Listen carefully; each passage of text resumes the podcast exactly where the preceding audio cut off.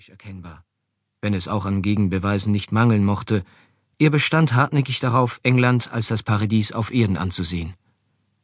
Er zündete sich eine seiner auf dem Schwarzmarkt erstandenen englischen Zigaretten an, ihr Rauch schien wie aus dem Krater des Vesuvs hervorzuquellen, er lauschte dem Flüstern der Versuchung, dann griff er nach einem Blatt Papier, im selben Augenblick klingelte auf dem Tisch das Telefon. Es war eine Aufforderung, sich bei Dottore Guerra einzufinden. Praktisch jedermann bei der Questura war ein Dottore. Nicht ein Dottore der Medizin, sondern der Rechtswissenschaft, da man diesen Titel am leichtesten erwerben konnte und er für einen Polizeibeamten natürlich auch der geeignetste war. Peroni war selbst ein Dottore. Diese Überfülle an gleichen Titeln war angenehm, sie bot allen Kollegen eine einfache Form der gegenseitigen Anrede. Buongiorno, Dottore. Buongiorno, Dottore. Ach, äh, Dottore, vergangene Nacht hat sich ein Mann am Brückengeländer über dem Fluss erhängt. Kümmern Sie sich darum. Sind Sie so gut? Aber sicher, Dottore. Wenn man nicht eine Eccellenza, eine Santità, ein Kommentatore oder auch nur irgendein Professore war, dann reichte ein Dottore voll auf. Aber Dottore Guerra war mehr als ein gewöhnlicher Dottore, denn er war außerdem auch noch der Questore, der Polizeichef der Stadt. Verkörperte Peroni den Geist des Südens, so Guerra den des Nordens. Leute, die ihn mochten, nannten ihn tüchtig, die ihn nicht mochten, sagten, er sei wie ein Deutscher.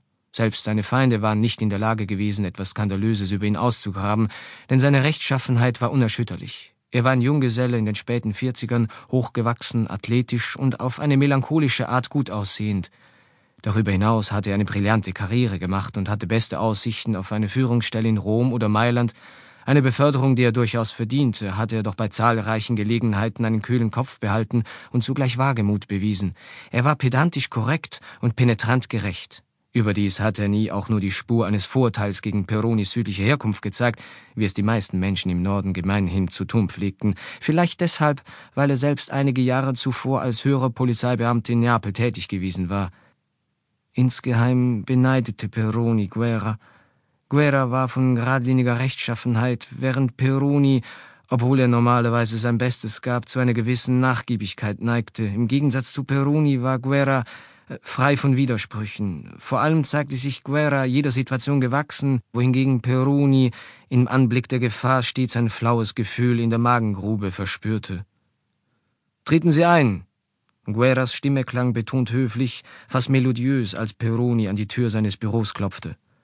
Peroni trat ein.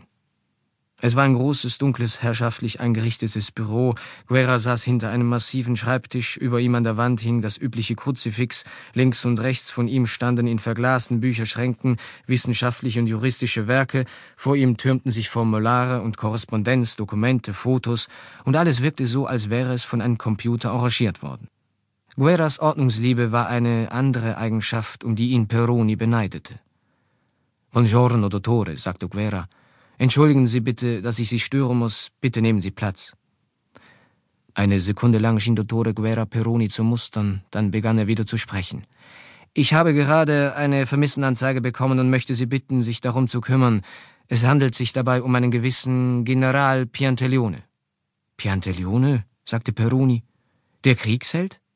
Genau der, sagte Guerra, so als ob er Peronis Scharfsinn bewundere. Es sieht so aus, als habe er seine Wohnung am Montagabend verlassen und seitdem ist er noch nicht zurückgekommen. Vor drei Tagen? sagte Peroni.